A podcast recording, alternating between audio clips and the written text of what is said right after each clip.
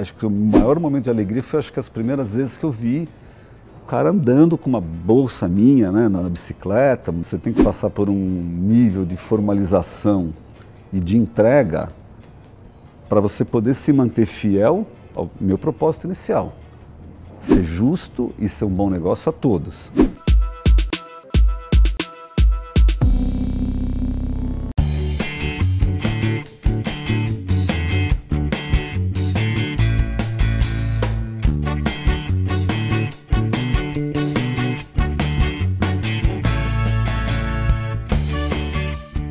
Primeiro obrigado por topar bater esse papo com a gente. Uma honra. Eu queria começar te perguntando, na verdade eu tenho duas perguntas. A primeira, queria que você rapidamente falasse um pouquinho Curtlo, quem é, o que é. E depois eu ia te perguntar de você, mas eu já te faço tudo isso numa pergunta. Dá para diferenciar essas duas coisas?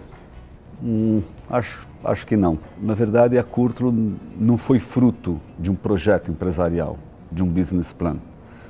Acho que a Curtlo surgiu no momento da, da minha vida, assim, de mudança. Eu estudei agronomia, depois eu fui para o ramo de alimentação e de repente me vi numa situação assim, quando minha esposa estava grávida da, da minha filha mais velha, Carol, já tem 26 anos, a gente pensou, poxa, é um momento de você cuidar da família, tá próximo, né? Então eu, eu resolvi, estava muito envolvido nessa época com mountain bike e resolvi fazer um produto lá, eu mesmo aprendi a cortar, costurar.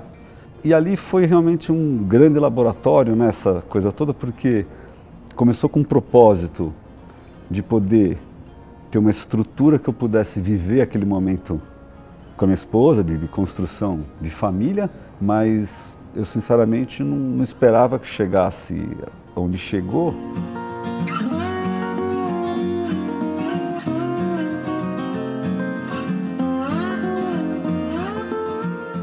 Quais foram os grandes momentos de dificuldade? É, quando você começa um negócio, principalmente no meu caso, sem um business plan, né, e apesar de tudo, de eu ter uma experiência tendo um negócio próprio, como eu te falei, eu tive no ramo de padaria, pizzaria, choperia, ainda assim é extremamente difícil.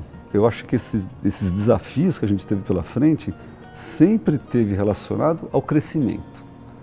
Então, uma vez eu tive um, um cara que me ajudou com uma consultoria, começar a organizar algumas coisas, né? E ele falou para mim, olha, Fernando,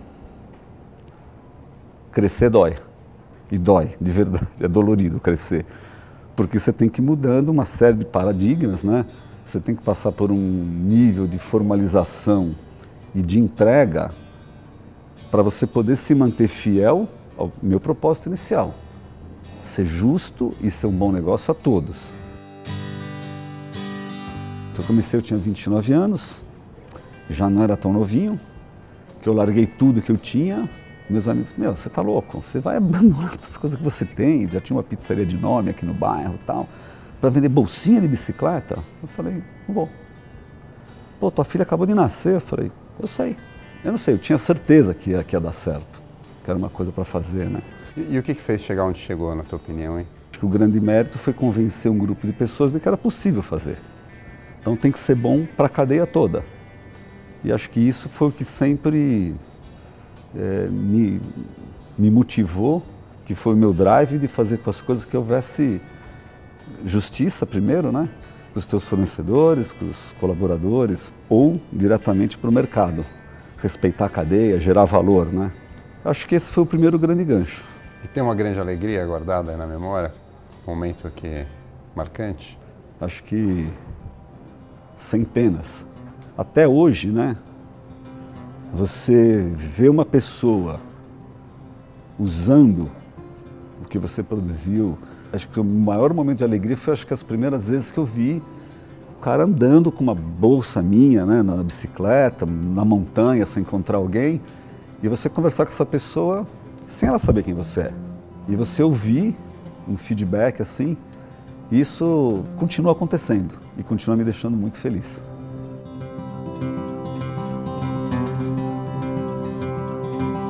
Em termos de modelos de trabalho, né, maneira de trabalhar, o que, que mudou? O que, que não funciona mais e o que, que funciona? O que eu acho que funciona bastante, Márcia, assim, é, a remuneração é muito importante, mas a remuneração sem o respeito pela pessoa que está lá, quem ela é verdadeiramente.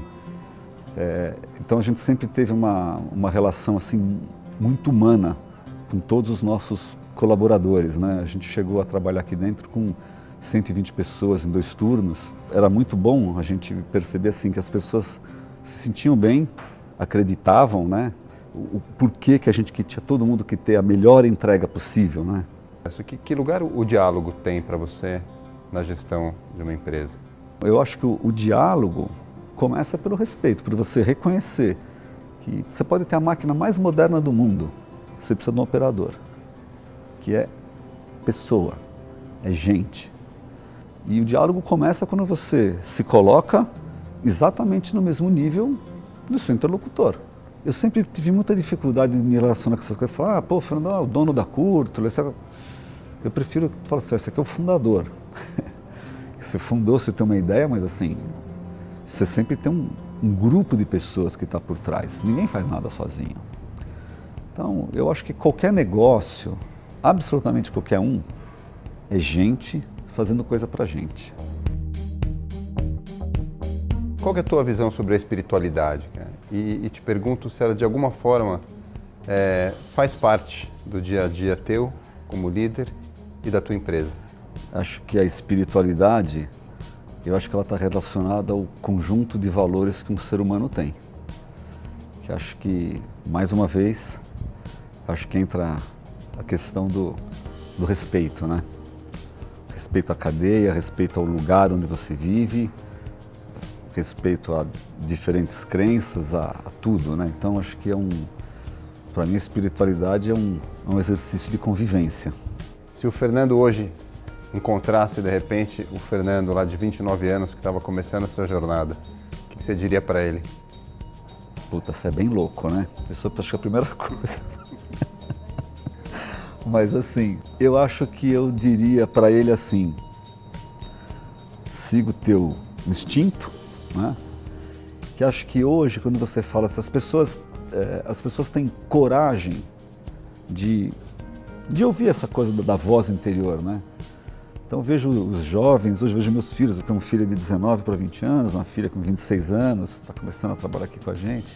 Eu acho que hoje todo mundo tem um excesso de informação, todo mundo quer um excesso de certeza de que vai dar certo, existe uma, uma cobrança, né? Pô, o cara, pô, fulano se deu bem. Em quê? O que é se dar bem? O que é ter sucesso, né? Então eu, eu diria para o Fernando assim, siga firme, siga seus passos, mas trabalhe. Então eu, falo para todo mundo, muitas pessoas às vezes me procuram para bater um papo, procuro sempre ajudar quem precisa, mas eu falo assim, olha, não existe um negócio bom pronto, ele tem que ser construído.